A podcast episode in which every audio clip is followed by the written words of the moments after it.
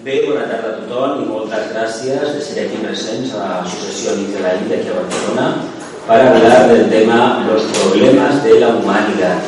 Hoy vamos a hacer la sesión tercera y estamos hablando, tocando la parte de la cuarta parte de la rehabilitación psicológica de las naciones. De la misma manera que un ser humano necesita reorientarse, necesita purificarse psicológicamente aceptar sus limitaciones y superar, superarlas y buscar la luz, como decimos en términos espirituales, un colectivo de ciudadanos que, que tienen un pasado común, una historia, es decir, que forman una nación, también necesitan pasar por esa prueba. En estos tiempos, que son bastante convulsos, tenemos la particularidad de que necesitamos, ni más ni menos, que reconocer que formamos parte de una nación. Yo sé que en estos tiempos hay mucha gente que sostiene que las naciones no existen, que somos una humanidad, etcétera, etcétera, etcétera. Pero a decir una cosa. Para formar parte del todo, lo primero, lo primero es reivindicar la propia autoidentidad. Una vez la autoidentidad esté completamente reivindicada y asumida, aunque sea en sentido negativo, si es en sentido negativo, tendremos la oportunidad de pasar la prueba del karma de reconducir nuestra conducta y abocarnos a la búsqueda del otro, a la búsqueda de la interdependencia. Si tenemos alguna duda, nos podríamos poner a estudiar lo que significa Leo y lo que significa Acuario, lo que significa la conciencia auto, autosuficiente y lo que significa en Acuario la conciencia interdependiente. Lo vamos a ver aquí en estos, en estos rayos que nos van a venir ahora de ciertos países. Pues bien, hoy es la cuarta parte de este tema y os vuelvo a insistir otra vez más de que la información básicamente se ha cogido del libro Los problemas de la humanidad y el destino de las naciones de Alice Baker, el maestro Juan Pero, pero, pero, que solamente veréis pequeñas anotaciones con las, con las letras K o Juan el maestro tibetano. Lo demás es este estudiante. ¿Por qué? Porque para hacer un trabajo basado plenamente en el libro Los problemas de la humanidad, lo mejor que se puede hacer es estudiar el libro Se estudia el libro y nos dejamos de hacer elucubraciones y seguimos exactamente lo que el maestro dijo. Pero el maestro insistió muy bien en una cosa. No repitáis lo que yo he dicho. Trabajando con vuestras propias palabras y realizar continuamente aportaciones. No tengáis miedo a equivocaros. El error, precisamente, es el mejor acicate que tiene un discípulo, que tiene un aspirante para encaminarse en el sendero. Así dijimos una vez, en principio, que los problemas para los seres humanos era todo aquello que nos impedía alcanzar un supuesto estado de conciencia. Insistí mucho en que este estado de conciencia era una mera ilusión, un mero espejismo, un maya, que era egoísta, porque era netamente personal, no tenía en cuenta todo, al resto, y sobre todo, sobre todo, no tenía ningún sentido para el alma. De hecho, lo, que hoy en día la humanidad se llama problemas, como tal, no existe. Si lo miramos, abrimos la ventana y vemos desde una atalaya muy elevada, de la que la jerarquía que el maestro nos puede contemplar, veremos que los problemas como tales no existen. Es egoísmo de la raza humana, el egoísmo de la humanidad. Decimos, hay hambre en el mundo, los niños pasan hambre, etcétera, etcétera. ¿Por qué no empezamos a reconocer que detrás del hambre de los niños del tercer mundo está la avaricia del mundo occidental que ha ido prácticamente no a coger, no a robar? Como hemos ido a robar, no podemos tener luego miedo a que nos demos la enfermedad contagiosa tipo ébola, tipo sida o lo que sea. Porque hemos sido desde Europa los que hemos generado las causas. Y lo que vale decir es que yo no he sido mentira. Estamos en el mundo occidental y nos estamos beneficiando de un confort y de un estado de, material que no nos corresponde, que es a costa de otros. Y eso lo tenemos que pagar de una manera o de otra. Continuamos. Eso es una aportación de Decao. Dice, el problema espiritual inmediato que todos enfrentamos es contrarrestar gradualmente el odio e iniciar la técnica de la buena voluntad entrenada, ingeniosa, creadora y práctica. Básicamente los seres humanos orientados a la luz sabemos desde hace tiempo inmemorial que el único camino válido para continuar en el sendero y muy especialmente para llegar a una entente cordial con el otro y compartir todos y vivir en armonía es precisamente aplicar la buena voluntad. La buena voluntad, generalmente los seres humanos no entienden que es una manera de hablar del amor en movimiento. La palabra amor es una palabra que ha sido prostituida por la, por, el, por la etapa de Moore y prácticamente en el mundo occidental, si saliéramos a la calle, muy poca gente, yo creo que ni el 10% de los encuestados dirían que, que el amor es una cosa que es como la amistad, que es buena voluntad. Generalmente el 90% te va a decir que el amor es igual a sexo. ¿Por qué? Porque ese es el estado emuradante de la conciencia de la humanidad. Como todavía no tenemos una conciencia ariana plenamente universalista, tenemos que reconocer lo que hay. Y lo que hay, pues desgraciadamente, llega hasta donde llega. Pero es responsabilidad siempre nuestra. La clave de las actuales dificultades, el sentido egoísta, la humanidad, el tibetano dijo, recibió y no dio, aceptó y no compartió, acumuló y no distribuyó. ¿Qué quiere decir esto?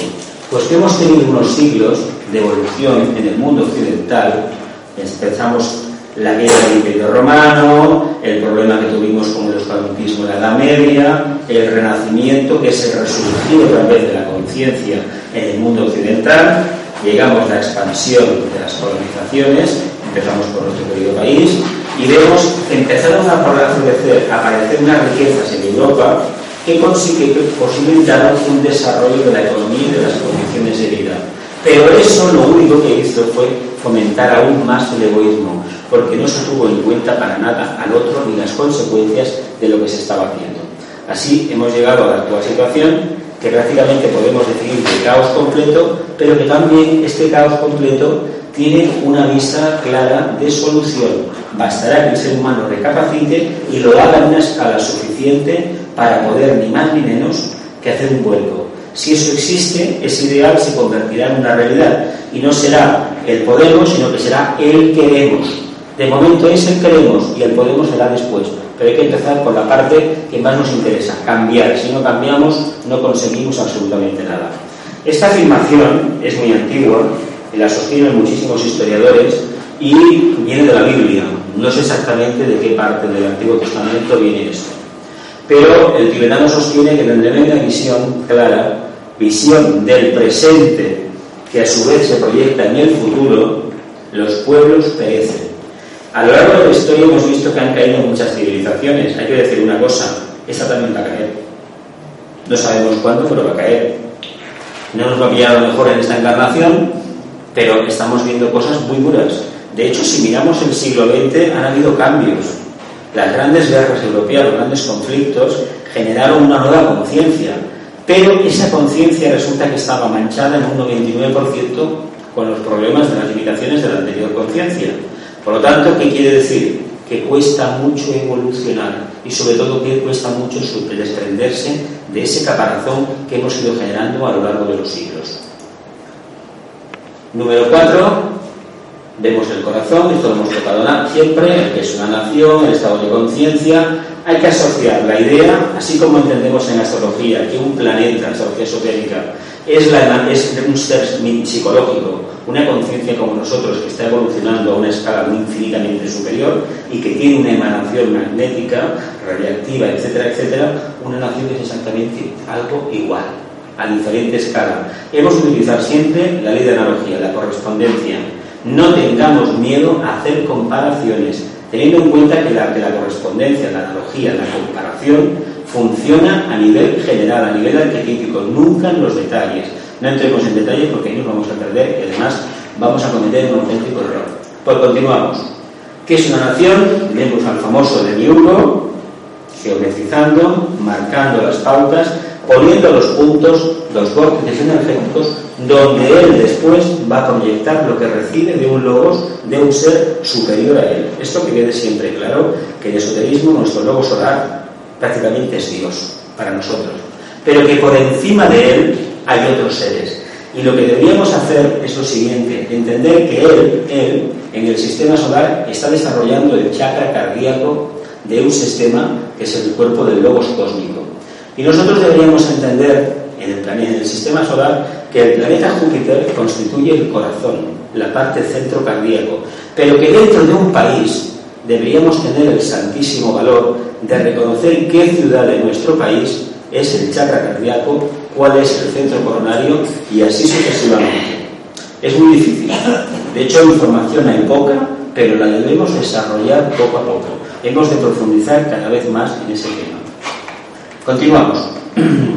Hemos tocado los países de la Gran Bretaña, Francia e Italia. La primera sesión tocamos Gran Bretaña y Alemania y en la última tocamos Francia e Italia. Pero quiero decir una cosa, de Italia no dijimos nada, no tocamos el Renacimiento y de Francia no dijimos que manifestaba la luz, que París es la ciudad de la luz, precisamente porque Francia, su nota clave es manifestar la luz. Eso hay que decirlo también.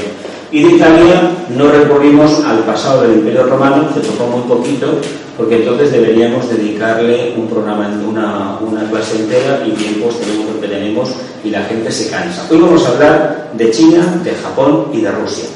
Pero lo vamos a hacer de una manera bastante limitada, por una razón muy sencilla. Vamos a especular. Hay muy poca información de China y de Japón. Sí hay un poco más de Rusia, desde el punto de vista de las enseñanzas del tibetano. Pero con los rayos que nos dio, aún no facilitando los rayos, por ejemplo, de Japón, que no nos los dio, cabe entender más o menos por dónde va. Eso es algo que poco a poco hemos de desarrollar nosotros. Bien, hay que recordar esto que es de suma importancia.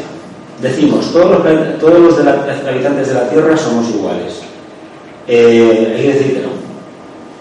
Que el campo energético es diferente. La influencia, rey del alma de Occidente es un segundo, la personalidad es un cuarto. Tenemos la línea par. Mientras que en Oriente, a nivel de alma, tienen un cuarto y a nivel de personalidad tienen un tercero. Y decimos, caramba, qué cosa más rara, porque precisamente los orientales tienen tendencia a la pasividad Sí, los chinos no.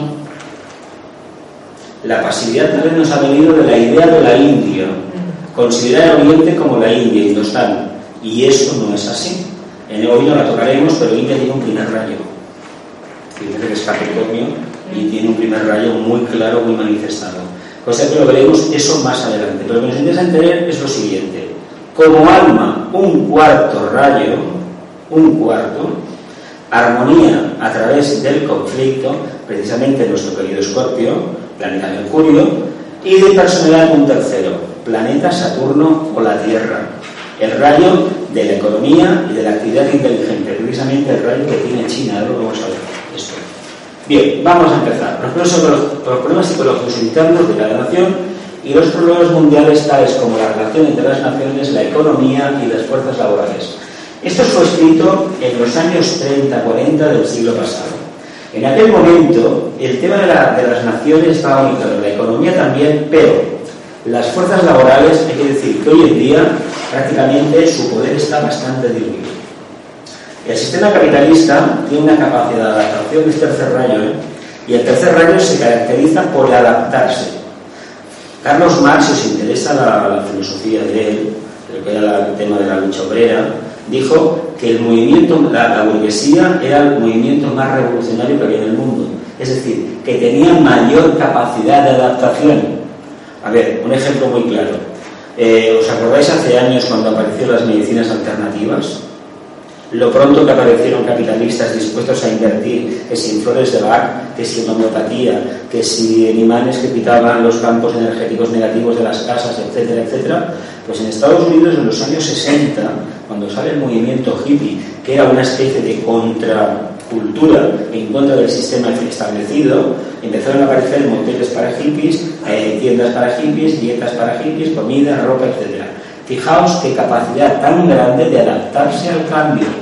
Ojalá, decimos claro, pero eso sucede porque lo tenemos una economía, tenemos un interés egoísta en acumular riquezas. Sin embargo, hay que existir una cosa, Detrás de ese interés egoísta hay un alma dispuesta a adaptarse y a ofrecer aquello lo que su clientela demanda. Es decir, eso es una actitud de servicio.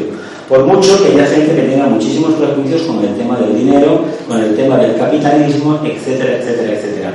Yo os he dicho ya varias veces, eh, él está aquí y en otros sitios, que sin el capitalismo la humanidad no estaría donde está. Esto hay que decirlo abiertamente nos guste más o nos guste menos. Sé que dentro del movimiento espiritual hay gente que le da auténtico pavor hablar del dinero, dicen que eso es satánico, etcétera, etcétera. Mientras el dinero esté en manos de las fuerzas de la oscuridad, la luz entrará por la ventana. Eso que quede claro. Es como algunos que propugnan, no, los bancos no deben de existir, el trueque. Si hiciéramos eso, esta humanidad retrocedería miles de años. Hay que decirlo claro. Somos 8.000 millones casi en la Tierra y no podemos provocar ese cambio de la noche a la mañana. El problema no es el dinero, el problema no es la materia, el problema no es el capitalismo, es la dependencia psicológica que tenemos con él. Es muy diferente. Emergeremos en el futuro como una sola humanidad depurada, disciplinada, pero iluminada y fusionada. Aquí os he puesto una imagen que me la envió Joaquín Tamames en su boletín. Me parece que corresponde a la Sierra de Madrid, a una laguna que hay, y al fondo, ¿y por qué he puesto hoy? Porque es el mito iniciático por excelencia. Cruzar la laguna, el mundo emocional, ascender la montaña y al fondo tenemos la montaña nevada, el mito de Capricornio. Hasta que la humanidad no esté ahí arriba, en, esta, en esa nube que en el fondo es una montaña, fíjate que es la pedriza de esta de Madrid. Y hasta que no estemos ahí arriba, realmente, realmente no podremos solucionar el problema. ¿Cuándo será esto? Estamos en la quinta raza de la cuarta ronda de la cuarta cadena terrestre. Nos queda acabar la quinta raza, empezar la sexta, la séptima y acabamos un ciclo y empezamos otro. Tal vez, tal vez, tal vez, ahí se haga una criba, ahí el Manus haga una separación, y unos por un lado y otros por otro. Evidentemente los más avanzados irán a un sitio y los que no estén más rezagados irán a otro, porque toda la familia entera no podemos contener en el mismo porque hay muchísimos niveles y hay algunos que son todavía muy primarios. Continuamos. Bien. Eh, Rusia. ¿Quién no ha leído Dostoyevsky, a Pushkin, a Tolstoy? ¿Quién ha escuchado a aquel maravilloso señor Pietro, Pietro Tchaikovsky? ¿Quién no... A ver, ¿qué más, qué más, qué más? Bueno, menciono a estos, o quién no ha leído un libro de Dona por ejemplo, o de Lena Rorik, también eran rusos. Y quién no se sintió en un momento determinado, cuando era joven, inspirado o un poco tocado por la filosofía que se desprendía del movimiento soviético, aunque luego se descubrió que era aquello. Pero hay que decir cuenta lo siguiente, los idealismos no son malos en sí mismos, lo son en tanto y en cuanto nos limitan y nos recortan las alas, que ha demostrado la historia hasta la saciedad, que detrás de muchos idealistas había gente carente de amor, y cuando tenemos un idealista que no tiene amor, tenemos en la puerta un dictador. Porque un idealista, aparte del sexto rayo, que no entra por Piscis, el devocional sí, pero el aspiracional entra por Sagitario, es un signo de fuego, está tocando la parte más profunda. Y esa parte muy profunda está relacionada con el primer rayo, con la síntesis, con el propósito. ¿Y qué tenemos con esa combinación energética? Un dictador. ¿Qué pasó con el movimiento soviético, el movimiento laboral de la Unión Soviética? Pues ni más ni menos que cayó en manos de cuatro desaprensivos de cuatro personalidades paranoicas que acabaron prostituyendo y matando el ideal. Hay que decir una cosa, el fundador, bueno, el que dio más, más actividad, Lenin, sabéis que murió muy pronto, en 1924, siete años después de la toma del Palacio de Invierno, acordados de la toma de la Bastilla, ciento y pico de años antes, la toma del Palacio de Invierno, son hechos que quedan en la memoria del pueblo, pero que con perspectiva, 100 años después, hay que interpretarlos como un pueblo que estaba harto de la situación que estaba viviendo y no tuvo más remedio que coger las armas y enfrentarse al poder. No lo critiquemos desde la posición pequeña burguesa occidental del momento, bueno, estos desgraciados no. Esa gente estaba harta. Y si queremos conocer un poco por qué se estableció los soviets en la Unión Soviética, pensemos que hasta 1800 y pico existía, en 1870, existía lo que se conocía como los siervos de la guerra, es decir, esclavos. Es decir, las cosas no suceden porque sí, suceden como aquí en Europa, ¿qué pasó con la Revolución Burguesa o Francesa? La misma historia. Había una esclavitud encubierta. ¿Qué está sucediendo en estos momentos? Hago una extrapolación al futuro. ¿Qué está sucediendo? Que a nivel laboral, ¿qué está sucediendo? Somos esclavos. Lo que pasa es que ahora nos tienen cogidos de una manera muy sutil. Con el ordenador, con el móvil, con una supuesta comodidad de vida y la gente está adormecida. Adormecida. Yo digo que nos estén envenenando. Sí digo que la gente está desorientada porque está adormecida. Y si uno está adormecido, pues evidentemente no puede después quejarse demasiado, porque uno ha mordido el anzuelo y de qué manera lo ha mordido. Bien, ¿qué conocemos de Rusia nosotros?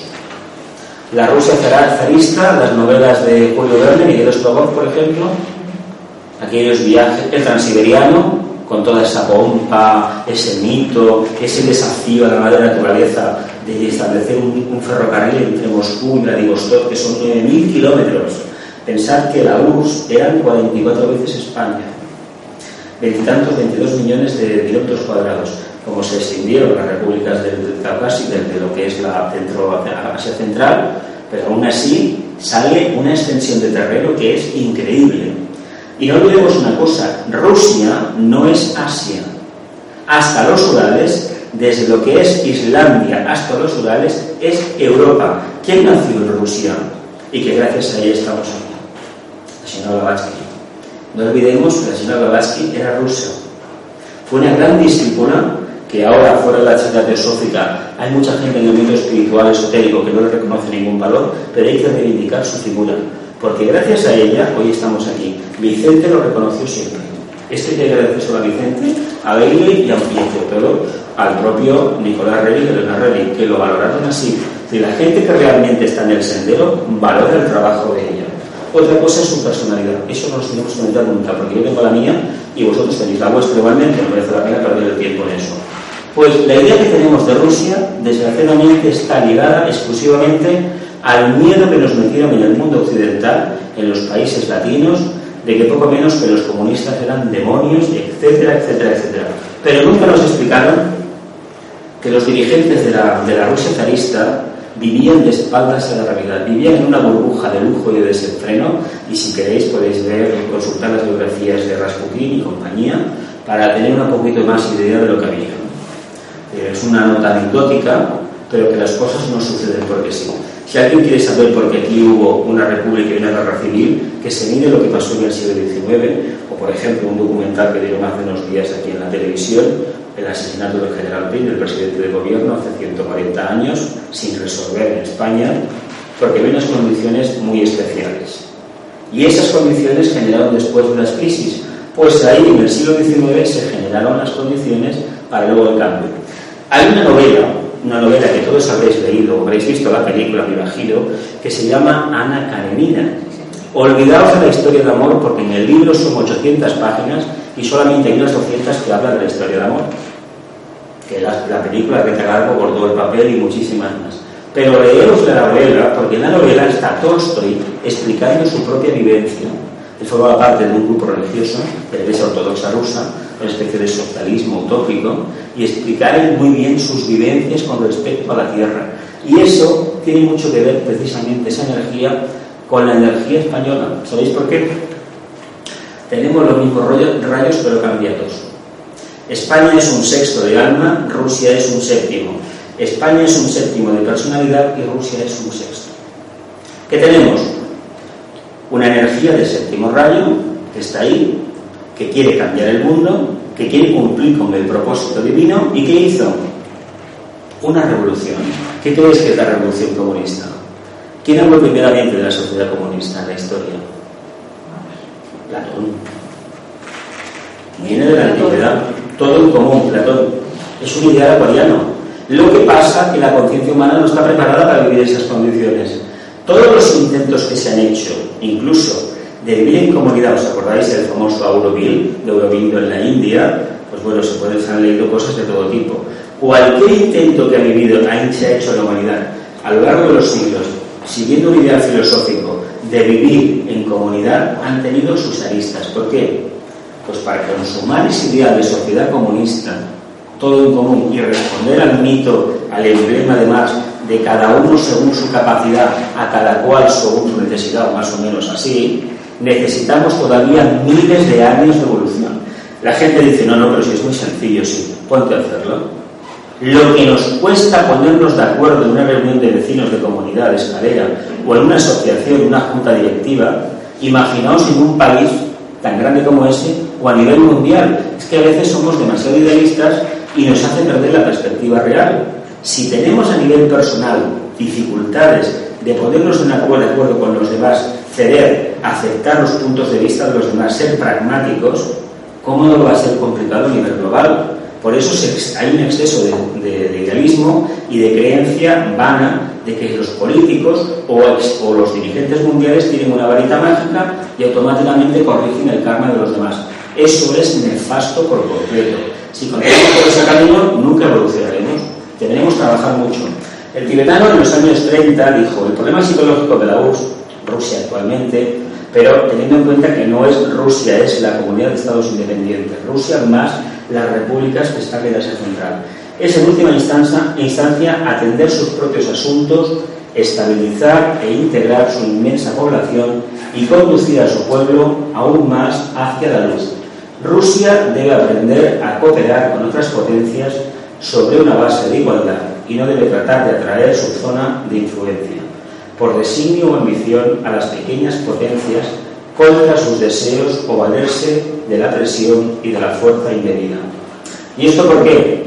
Porque cuando uno se cree en posesión de la verdad, y este pueblo históricamente lo ha conseguido porque consiguió dominar las estepas, combatir a los pueblos de las estepas, eso hay que tenerlo muy en cuenta. Os dije en una de las clases primeras que una nación era fruto del territorio de la interacción con el territorio. Es como los Estados Unidos. ¿Por qué creéis que son agresivos?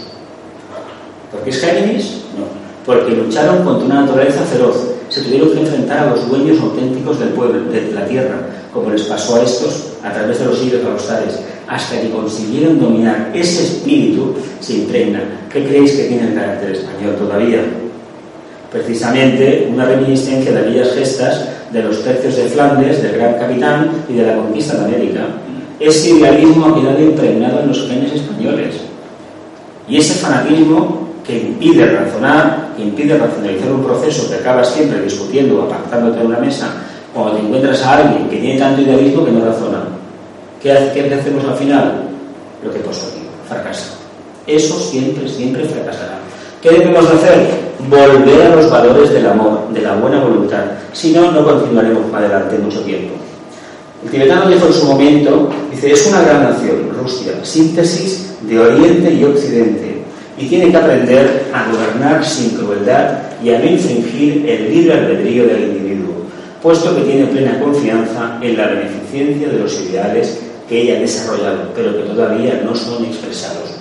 ¿Sabéis por qué es nefasto el comunismo? ¿Por qué fue nefasto? No la filosofía comunista. ¿Sabéis por qué el régimen de los soviets fue una auténtica vergüenza a nivel espiritual? Porque impidió a los seres humanos equivocarse. Cuando desde arriba pretendían trabajar el ideal acuariano desde postulados mesiánicos cristianos, y eso va en contra de la propia evolución, porque el ser humano, ante todo, ante todo, ante todo, debe reivindicar, reivindicar el derecho a equivocarse. Yo engendro un karma, ya lo subsanaré en el futuro cuando me toque. Pero lo que no puede hacer, puede hacer nunca, es seguir las directivas, las consignas de un jefe que supuestamente está influenciado por no se sabe qué, por la razón pura, pero que en el fondo me está coartando mi libertad. Por eso generó tantos insatisfechos. ¿Qué sucede en Cuba? En un principio era una esperanza para todos los países no alineados con, el, con lo que es el mundo económico capitalista. ¿Qué pasó después con su dirigente? ¿Qué ha pasado después con otros? Pues que las pruebas de Scorpio lo han superado. O te cogen por el poder, o te cogen por el dinero, o te cogen por lo otro. Eso es siempre exactamente lo mismo. Continuamos. Rusia se mantiene hoy como, una como un enigma para el resto del mundo. Y en este momento hay que decir que este estudiante ve que estamos en un punto crucial. Esto fue como os he dicho, en los años 30 y ahora no sabemos muy bien, no sabemos muy bien si su máximo dirigente hacia qué lado va a girar. Por un lado se le ve una ambición desmesurada, pero ambición desmesurada tiene un primer rayo, además es Scorpio, señor Putin, la cara se ve bastante clara, eh, es fruto de su pueblo. Y cuando alguien en su pueblo, un pueblo genera un Mesías, genera un dirigente, no olvidemos una cosa, toda la gente que está a nivel mundial, de primer ministro, o de jefe de Estado, o de máximo dirigente de un país, a diferentes parcelas, tribunales constitucionales, etcétera, etcétera, o tiene la segunda iniciación ya pasada, o tiene incluso la tercera. Y diréis, caramba, pues sí. No podemos decir quiénes las tienen, pero nadie llega a la cima de un país si no tiene una segunda iniciación como mínimo o la tercera ya en vías de solución, y algunos alguna, alguna más. Tuvimos una esperanza muy grande cuando en la Unión Soviética, la última etapa, con la apertura, la perestroika, con una persona que yo que se califican como instituto. ¿Y por qué lo digo? Pues porque la vida le ha ido después como le ha ido. Hizo su trabajo, cargarse la Unión Soviética, aunque no fue, él quería hacer una transición pacífica y democrática, las fuerzas de la oscuridad se metieron por medio, pero él quería hacer un cambio impecable, pero al final no pudo ser. Pero esa actitud suya posibilitó que, bueno, ya celebramos los 25 años de la caída del muro, gracias a él, a la energía que él aportó al proceso, aunque ahora se le niegue su protagonismo, todo hay que decirlo, eso lo hacen quienes trabajan para el otro lado, aunque él se le niegue su protagonismo, fue gracias a él que ese muro cayó. Y al caer el muro de Berlín, no fue Berlín, fue toda la Europa Oriental que abrazó la democracia. Y eso se lo tenemos que agradecer a ese señor, conocéis el nombre, ¿no? Sí. Han habido unos cuantos en el mundo discípulos, pero los que son, y todos después de la vida han sido mal. Acordaos lo que le pasó con el dinero del premio Nobel. Lo metió en una fundación, en un banco, ese banco dobló y se quedó sin dinero. Esas son típicas pruebas del discípulo, que se queda sin nada. Aquí os he puesto una cometa, es una imagen que está en internet, y hay un hombre vestido de blanco que es el maestro. Y fijaos, como todos los niños que son la humanidad, van mirando la cometa del maestro. El maestro está diciendo, eso es un signo de la nueva era. Bien, Rusia. Rayo del alma. Séptimo rayo de orden ceremonial o nuevo orden mundial. Tiene por regente a Leo, la autoidentidad. Aquí estoy yo. Y aquí se hace, acordaos, de la pompa. Habéis visto las películas de los zares, la pompa de la corte de los Romanov. Y si habéis estado en Moscú, lo poco que, o si no, en Leningrado, en San Petersburgo, y en Petrobores lo que te enseñan de los palacios imperiales es que te quedas, bueno, como en España, como en París, como en Londres, o lo que hay en Alemania o en Austria, te quedas petrificado. Todo eso se hizo, ¿por qué? Porque esas energías estaban muy claras. Aunque nosotros digamos ahora que esto es nuevo, es mentira. Había en aquella época arquitectos, decoradores, gente que tenía un conocimiento esotérico que nos, vamos, escandalizaría hoy en día de reconocerlo. Había detrás de todos estos muchísimos masones. Si alguien ha visto los jardines de París, de Versalles, te quedas alucinado. Es madre de Dios, ¿cómo hicieron esto? ¿Cómo concretizaron el espíritu y la naturaleza de una forma artificial, guiada por la mano del hombre, para construir nada menos una cosa armoniosa y exquisita? Y el Petit Trianon, todo lo hacen aquí, es majestuoso. En todos los países de la Europa Oriental, Chequia, Rumanía, Bulgaria, Hungría, Polonia, eh, Austria, Alemania, todo hay, hay unos palacios increíbles que responden a esa etapa era de la afirmación y en Rusia igual, la afirmación del yo, aquí estoy yo, eso te lo da yo, esa majestuosidad te la da Leo, aquí estoy yo y se va a hacer en una primera etapa lo que le diga, ¿verdad? Bueno, ya vendrá el karma, ya vendrá el karma y nos pesará, no os preocupéis, pero si no nos autodefinimos, nunca, nunca levantaremos la cabeza. Bien, como personal tiene un sexto rayo, es un país idealista. ¿Por qué no funcionó el tema del comunismo, de los soviets? Porque el pueblo no es capaz de acercarse al alma. Está la influencia del alma, pero al juntarse con esta energía de sexto rayo, lo que acaba generando muchas veces es fanáticos y esos fanáticos no tienen la suficiente orientación interna y soporte para canalizar el propósito del primer rayo, que es el séptimo. Como no lo canalizan, se quedan en el ideal. ¿Qué, hizo, el, el, socialismo este o el comunismo mal llamado? Ni más ni menos que agarrarse un ideal e imponerlo a la fuerza, generar cristianos como hizo la Iglesia en su momento, perdiendo de vista que lo que tenía que hacer era predicar con el ejemplo. Pero como eso no interesaba, porque en la otra parte había un bloque capitalista que le echaba las culpas de todos los males de la tierra, pues ellos se defendieron de esa manera. ¿Equivocación? Por descontado que sí. Pero es un karma, no os preocupéis, que todos vamos a hablar. Continuamos. El regente es acuario, o sea, tenemos un país que es acuariano. Por eso la idea del comunismo es una idea nueva. ¿Quién es acuario también? Barcelona. Barcelona es acuario. ¿Eh? Acuario da personalidades porque hay que tener en cuenta por qué. Acuario no es que canalice el séptimo rayo de Urano, canaliza el quinto rayo de Leo. Es el eje, el eje de la, de la cruz hija. Y esa es la cruz del discípulo. Tenemos a Tauro y a Escorpio. Tenemos a Leo y tenemos al hermano Acuario. Los cuatro sintetizan una posición de conciencia manifestada al servicio de la humanidad. De hecho, bueno, Ayer una compañera nuestra, luego al final tengo que recordarme que tengo que hacer una salutación a Elena, porque le debo mucho, que no había otro explicaré. Eh, ¿Qué decía yo ahora? de eso de Acuario, la Acuario no le podemos decir nunca lo que debe hacer. Cuando ese acuariano empieza a despertar la conciencia porque le ha dado un poco de autoconciencia, no le digas nunca a un acuariano lo que tiene que hacer, porque no te lo va a hacer. Y si te lo va a hacer, prepárate como te lo va a hacer, o te saldrá con la tangente diciendo no tengo tiempo. De aquí un servidor es lo que suele hacer. No me gusta que me insistan, más que nada porque yo no insisto a nadie. Y es una característica típica de ir a su bola de acuario. ¿Pero por qué? Porque Leo lo ha marcado claro. Y como ya tiene claras las cosas que quiere hacer, pues se lanza a la piscina y si los demás no lo entienden, pues será vuestro problema, no el mío. Tenemos a Capital Moscú, Tauro de alma y Acuario de personalidad. Fijaos que la misma personalidad tiene el, la, la, nación rusa que su capital Moscú. Generalmente está ligado, ¿eh? está ligado esto. Hay una característica en común y muchísimas veces el centro coronario del Estado es la propia capital del Estado, no es gratuito. ¿eh? Los casos que dio el tibetano respecto a Estados Unidos y otros países coinciden con, el, con la capital. No tiene por qué ser siempre así. Y yo me imagino, yo me imagino que la segunda gran ciudad de, de Rusia, de, que es el, San Petersburgo, debe de ser si, si el Moscú es el centro coronario, eh, me imagino, me imagino, me imagino que debe de ser el centro cardíaco, debería ser eh, San Petersburgo, pero no lo puedo asegurar esto. A mí me gustaría, luego cuando, ya hablemos de España, a ver si nos podemos lanzar a entender cuál, qué ciudad española es el centro coronario y cuál es el centro cardíaco, el plexo, etcétera, etcétera, etcétera.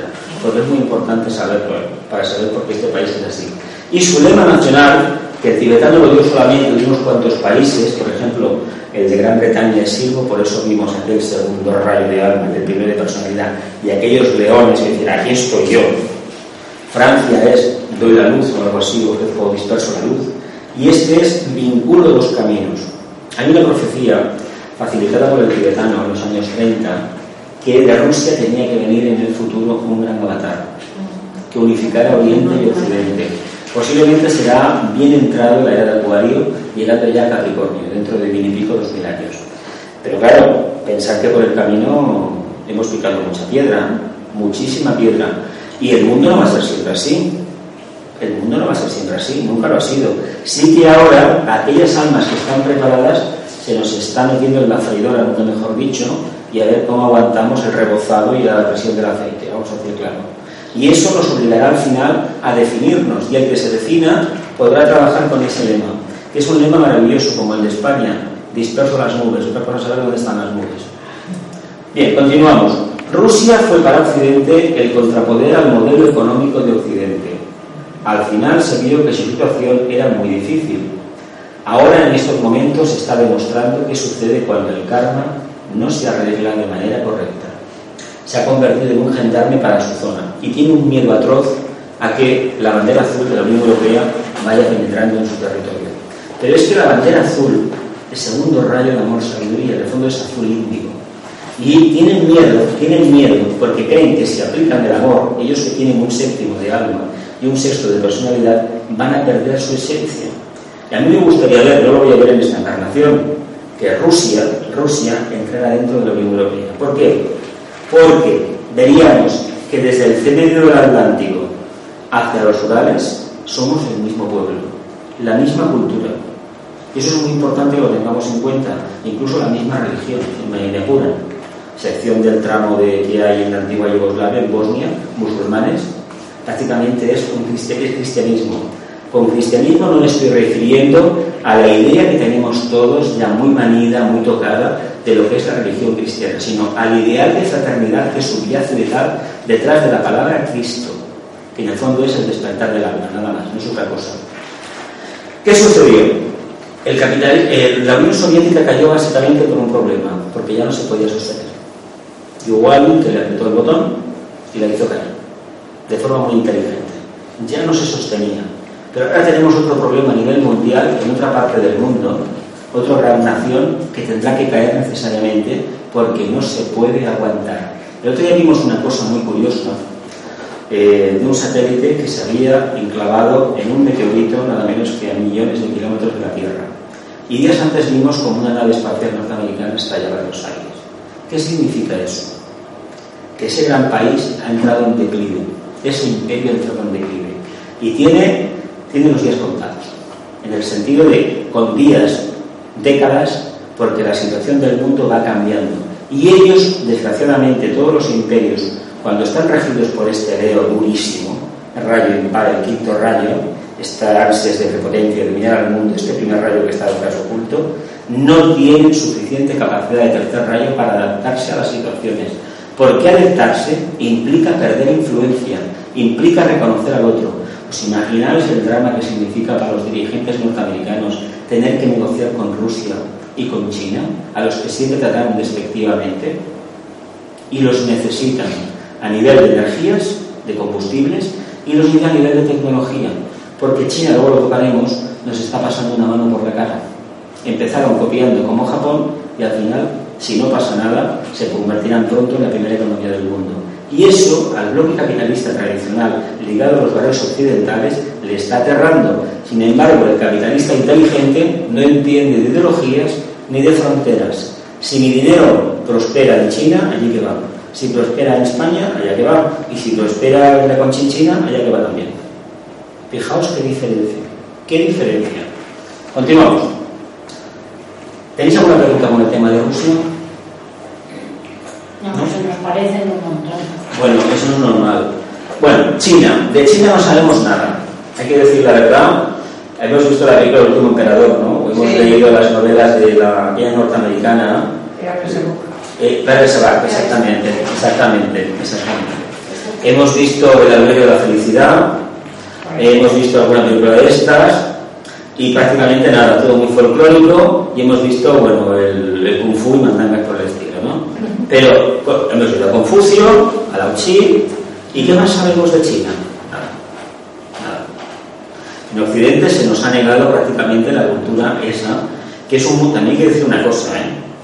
Ellos estuvieron cerrados hasta el siglo XIX y Japón Pensaos que hasta que no hubo la, la, aplicación, la, la, la rendición de Japón, los japoneses no escucharon la voz del emperador. El emperador era sinónimo de Dios. Y en China, habéis visto la película del último emperador, Puyi, era síntoma de la, de la divinidad. Hay una anécdota muy curiosa que te cuentan cuando visitas la ciudad prohibida. Está el museo de, la última, de los coches de la última emperatriz y está el primer modelo de Daimler que era un triciclo. Pues a la señora emperatriz no le gustó el coche porque el conductor iba delante de ella. Y por mucho no te lo explican, pero es que hay que entender por qué te explican esto. Es lo difícil, lo difícil que es cambiar. Y China tiene mucho que enseñar al mundo, pero en los dos sentidos, en el positivo y en el negativo. ¿Sabéis cuál es el negativo? ¿Qué diferencia? ¿Qué, se, qué cosa hay de China que desde la luna se ve? La gran muralla. ¿La qué? La gran muralla. El emperador Qin, que venía de la dinastía hace dos mil y pico de años, ¿qué hizo? estableció el círculo, no se pasa. Eso es la muralla. Pero eso tiene un pequeño problema. Si tú esa muralla la utilizas en un sentido nada más para protegerte de los otros y no permites que te venga lo mejor de los demás, tú te estás enquistando. Y claro, consiguió levantar un imperio. Pero un imperio que al final, sus propias contradicciones, lo acaban matando. Él se dice que se enterró en una pirámide y sobre un lecho de mercurio. Las últimas investigaciones dicen que es cierto. Y como metieron tanto miedo tanto miedo a los que podían profanar su tumba, nadie se ha atrevido a profanarla. Pero se sabe que son, allí en Xi'an lo que se ve son montañas que son pirámides, pero y además una pirámide rota, dividida en cuatro trozos. Pero nadie se ha atrevido a profundizar allí. Pero también es cierto que cuando eso aparezca va a ser como los soldados de Xi'an, que hay miles y miles de terracota, que es impresionante verlo, si alguna vez podéis ir, no os lo perdáis, merece la pena ese esfuerzo, y veréis cómo tuvieron la santa paciencia de hacer eso. Por lo tanto, tienen un rayo de alma cuarto y tienen Oriente, Oriente, y una personalidad de tercero que se adapta a todo. Es un pueblo, el chino, toda la zona oriental, que es capaz de vivir con muy poco, muy diferente a nosotros los occidentales. Eso no quiere decir que no puedan tener un ordenador, pero el tema de las comidas, Yo me quedé estasiado en, en China ver lo poco que comían. Hace veintitantos años que estuve. Poquísimo, nada. ¿Cómo es posible? No, tienen bastante. Es muy diferente el mundo occidental, muy diferente. Si aquí hay un culto a la comida, a la buena vida, a los taurinos muy, muy extendidos. Ellos no lo tienen así montado. Tenemos primer rayo de voluntad de poder, a regente Libra, Libra canaliza un tercer rayo. Su gran problema va a ser siempre mantener el equilibrio. Históricamente no lo ha hecho. Históricamente ha tenido unas represiones terribles de unos colectivos contra otros. Tenemos un punto ahí interesante a observar que es el tema del Tíbet. Históricamente el Tíbet hace mucho tiempo perteneció a los emperadores chinos. Y del Tíbet es importante por una razón muy sencilla. Todos los grandes ríos de Asia nacen en, ese, en, esa zona. Es una, una, una, zona, un territorio que tiene una extensión de unos 3 millones de kilómetros cuadrados. Ahí nacen todos los ríos y aparte que hay una cantidad de minerales que a todos los países de la zona le interesan. Por eso ellos muy astutamente se lo quedaron. Pero hay unas palabras del Dalai Lama que son francamente esperanzadoras y muy, muy, muy interesantes. Y son las siguientes. Él dijo que China había invadido el Tíbet porque los budistas, los budistas tibetanos, habían recurrido al uso de, las armas, al verter sangre, para, para mm, solucionar las, las diferencias que tenían entre ellos. Por tanto, él como budista reconocía que eso era consecuencia de la invasión de la ley de la justa retribución, lo cual le honra muchísimo al Dalai Lama y ojalá, ojalá el pueblo, eh, los dirigentes chinos lo entendieran, pero no hay forma de que eso suceda. ¿Pero por qué?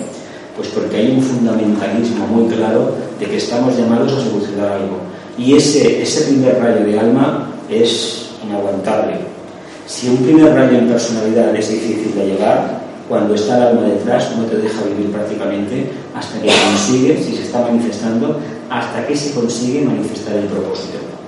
Personalidad tenemos, tenemos Tauro, es curioso. Sí, si no comen nada. No comen nada, comen muy poco, pero es un Tauro muy raro, sale el primer rayo Y a través, nada menos, nada menos que del tercer rayo de personalidad, la capacidad de adaptación.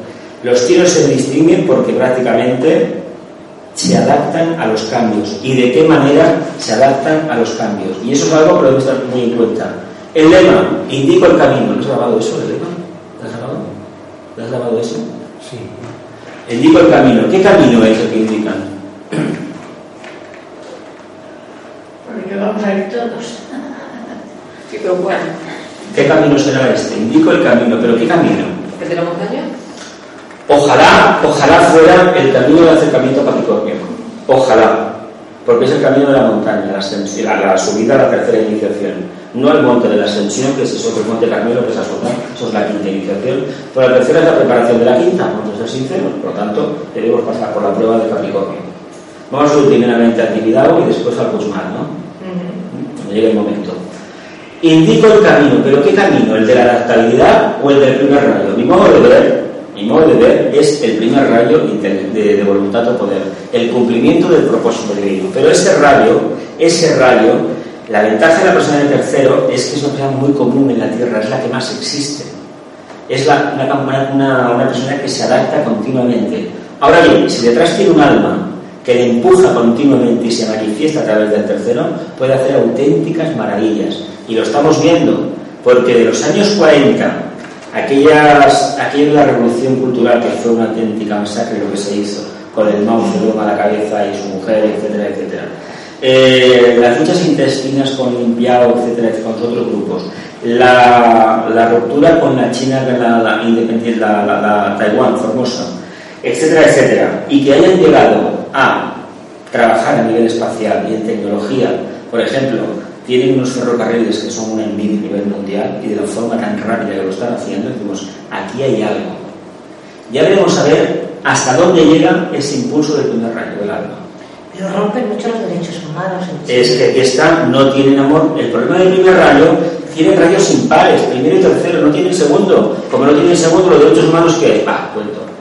Aquí está el problema de ellos. No les puedes decir que tienen que descolonizar el TIDE, pues, ¿por qué? Porque yo como alma presiento eso. ¿Por qué? Porque mi personalidad ha demostrado a lo largo del tiempo que puedo trabajar esa energía del primer rayo y no necesito para nada del segundo. Ahí está el problema, que no tiene el segundo rayo. Y precisamente Tauro lo que da es deseo, da el mundo del deseo, y Tauro, ya lo conocemos aquí, lo que, lo que funciona. Indica el camino, a mi modo de ver, a mi modo de ver, os digo, el cumplimiento del propósito divino. A mí me gustaría, a este estudiante le gustaría que llegara el día en que la China entrara dentro de la órbita de los países, entre comillas, denominados democráticos. Teniendo en cuenta que la democracia, la democracia, muchas veces no deja de ser una creencia, una ideología o la imposición de una minoría o de una mayoría sobre una minoría. Y aquí lo estamos viendo. ¿eh?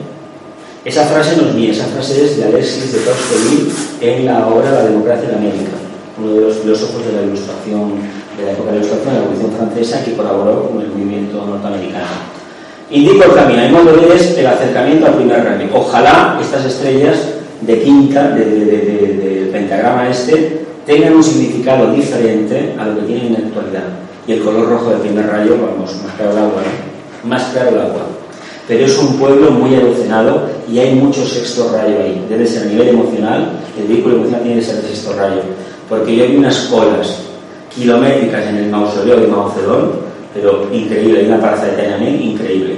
Es decir, que hay demasiado sexto rayo, porque si no nos explicaría muchas cosas. Pero claro, porque hay fanáticos, porque si el sexto es a nivel de, de, cuerpo emocional y el primero es del alma, el alma, la línea de resistencia siempre es el vehículo emocional, que va a salir un fanático, un cortacabezas, un incendiario, bueno, aquí en nuestro país hemos tenido muchísimos ya de estos. Continuamos. China fue sometida por las potencias occidentales, especialmente la Gran Bretaña y los Estados Unidos, durante bastante tiempo. La guerra del opio en el siglo XIX intentó anular su potencial creciente. Y Napoleón dijo, cuando China despierte, el mundo temblará. Pues bien, China ya ha despertado.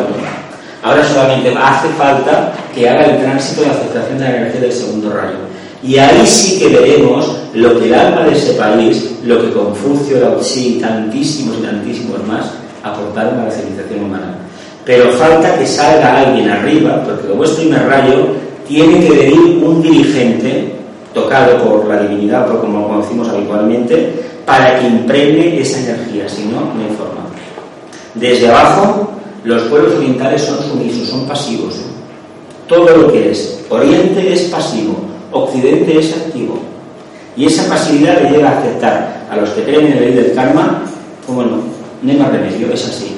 No hay más remedio, eso es como la carta astral. Bueno, que yo tengo este carácter, pero claro, como soy, soy Virgo, soy Piscis, soy no sé qué, pues no.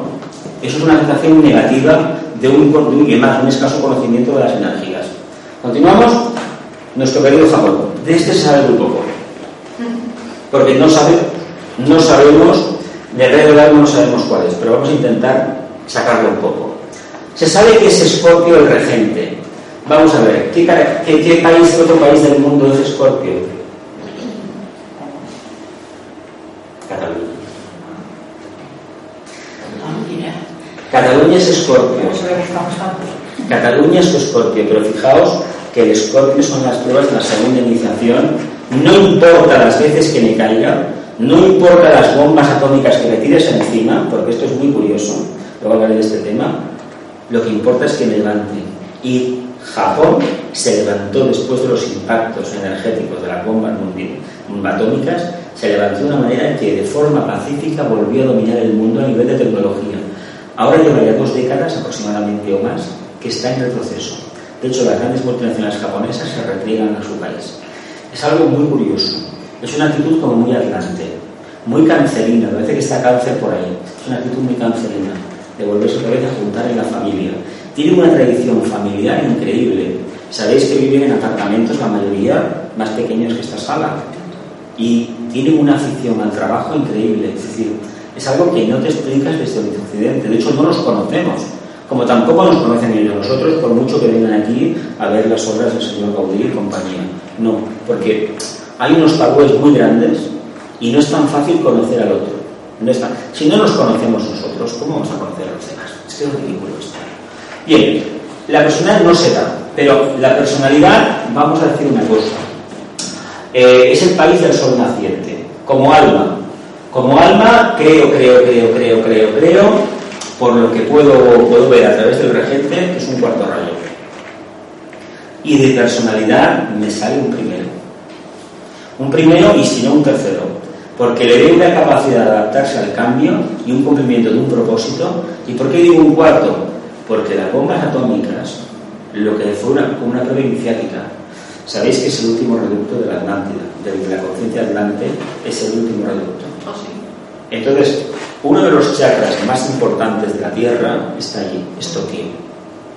Y de hecho Tokio, Tokio, a nivel financiero, la bolsa de Tokio es muy importante, la de Nueva York también, y la de Londres también. Pero para Asia, para Asia es muy importante ese centro financiero, muy importante. Por lo tanto, el dinero va a ir a un tercero, pero al mismo tiempo, al mismo tiempo, puede ir precisamente una, a nivel de, de alma un cuarto, porque es, una, es un país que tiene un exquisito sentido del orden y un exquisito sentido de la pulcritud. Y es una manera de buscar, de buscar la armonía. Es un país muy ruidoso. La gente que ha estado allí dice que hay muchísimo ruido. Pero también fijaos lo pequeño que es y los millones que viven. Y cómo viven en un país que cada dos por tres tiembla. Me sale un cuarto rayo, pero igual me equivoco. Igual me equivoco o si no sale a nivel de alma, puede que salga a nivel de personalidad. Pero prefiero ver un tercero, por más que nada por la tecnología que tiene.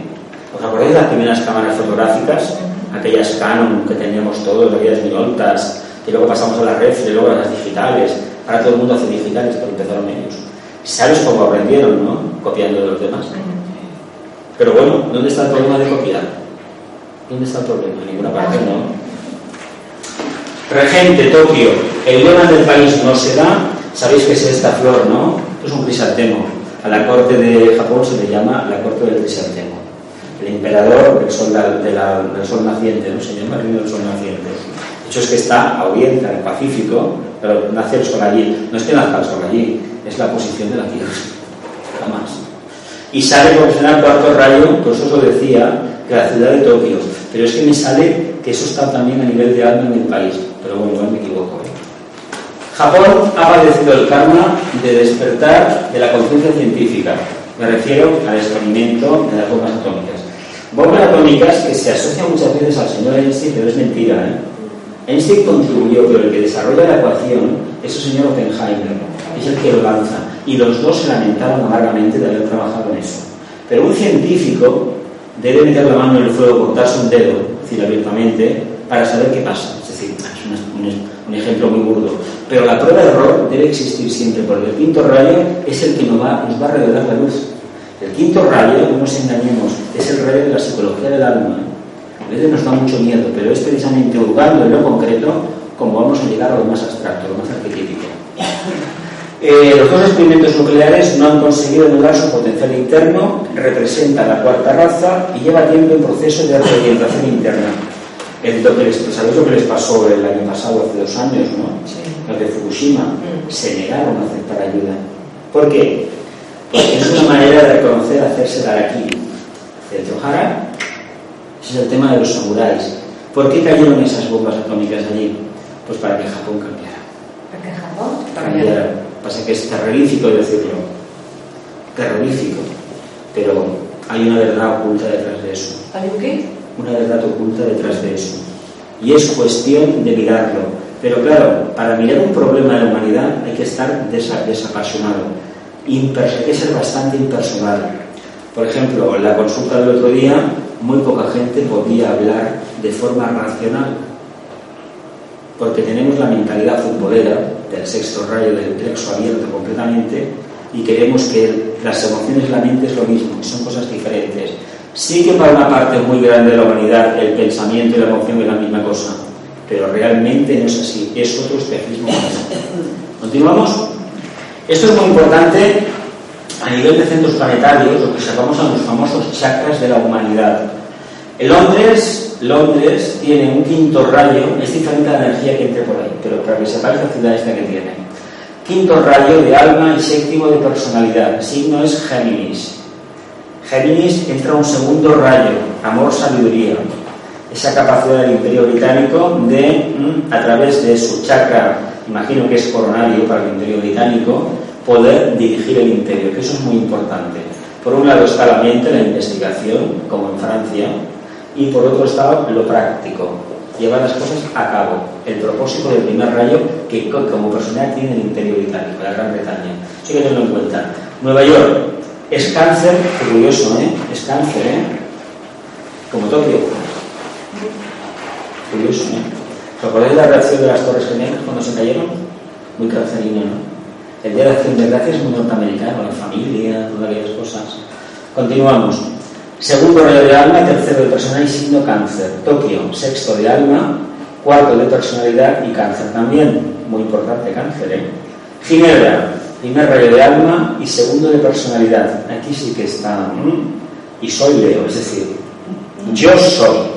Con todas las limitaciones y expansiones habidas y por haber. Y tenemos Darjeeling, o Darjeeling, creo que le llaman Darjeeling. Segundo de alma, quinto de personalidad y el signo es escorpio. Esto está en el norte de la India hacia la derecha, pero está inactivo este chakra. ¿eh? Por ahí entra un primer rayo, pero está bastante inactivo. Con el tiempo florecerá y cogerá un esplendor tremendo, pero de momento no. Faltan dos chakras más, que sería uno de la África Negra y otro en Australia, en Melbourne o Sydney, una de las dos ciudades. Yo creo que será Sydney. ¿Los otros están activos? Estos están activos. Lo que pasa es que las energías, piensa que lo que más sale en los, chakras estos, tanto en Londres, Nueva York, Tokio o Ginebra, es tercer rayo. Y no es gratuito que Nueva York y Ginebra tengan organismos de Naciones Unidas. Y además ves ese esplendor, sobre todo en Ginebra, esos jardines del Palacio de las Naciones, y te quedas así, todo aquello de la, época del presidente este norteamericano, el, el Roosevelt, pero no este último Roosevelt, el otro, y el Wilson, toda aquella zona de la Conferencia de Naciones, quedas un poco impresionado de aquel esplendor, que te recuerda al esplendor de los zares, de los Habsburgo, de los Borbones, de, los, de toda la realidad europea de los siglos pasados. Preguntas, bueno, aquí tenéis las preguntitas, las vamos a leer, irlas repartiendo, irlas repartiendo. Vamos a leerlas. Es cierto, individuales, es cierto que desde Europa y Occidente se siembra el miedo hacia Rusia. Segunda pregunta. ¿Es cierto también que este miedo está anclado en la antigua Unión Soviética o la Unión de Repúblicas Socialistas Soviéticas? Tercero, entonces, ¿qué validez tiene este argumento? Cuarto, ¿por qué criticamos a China si todos tenemos algún producto manufacturado allí? Eh, quinta, ¿conocemos algo de la conciencia nipona? Nipón es, Japón, ¿eh? Pasamos a las grupales. ¿Hemos conocido a algún ciudadano ruso, chino o japonés? Entonces, ¿por qué hablamos como si los conociéramos de verdad? Tercero, ¿somos conocedores de su historia, cultura y civilización? Me temo que no. Cuarto, ¿por qué no nos interesamos más por otras culturas? Y la quinta, ¿no será que tenemos miedo a disolvernos en una síntesis desconocida? Pues bien, muchas gracias por vuestra atención y nos volvemos a ver el viernes dentro de 15 días, 28 de noviembre, 19.45 horas, con la sesión decimocuarta de esta introducción a los problemas de la humanidad. Y tocaremos el número 5 de la, y me parece que lo vamos a finiquitar. Tocaremos España, los Estados Unidos a lo mejor la India. Quedan muchos más países, pero para todos no vamos a llegar. Porque lo importante es que con la poca información que tenemos nos lancemos directamente a investigar.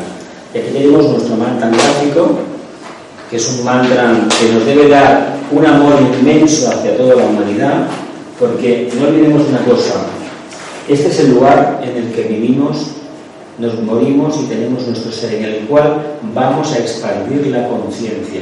Estamos aquí por un compromiso con el logos planetario. Este ser que se manifiesta a través de este vehículo físico, el globo de la cadena terrestre. Y este globo es nuestra casa. Y nosotros haremos de esta casa lo que nos interese.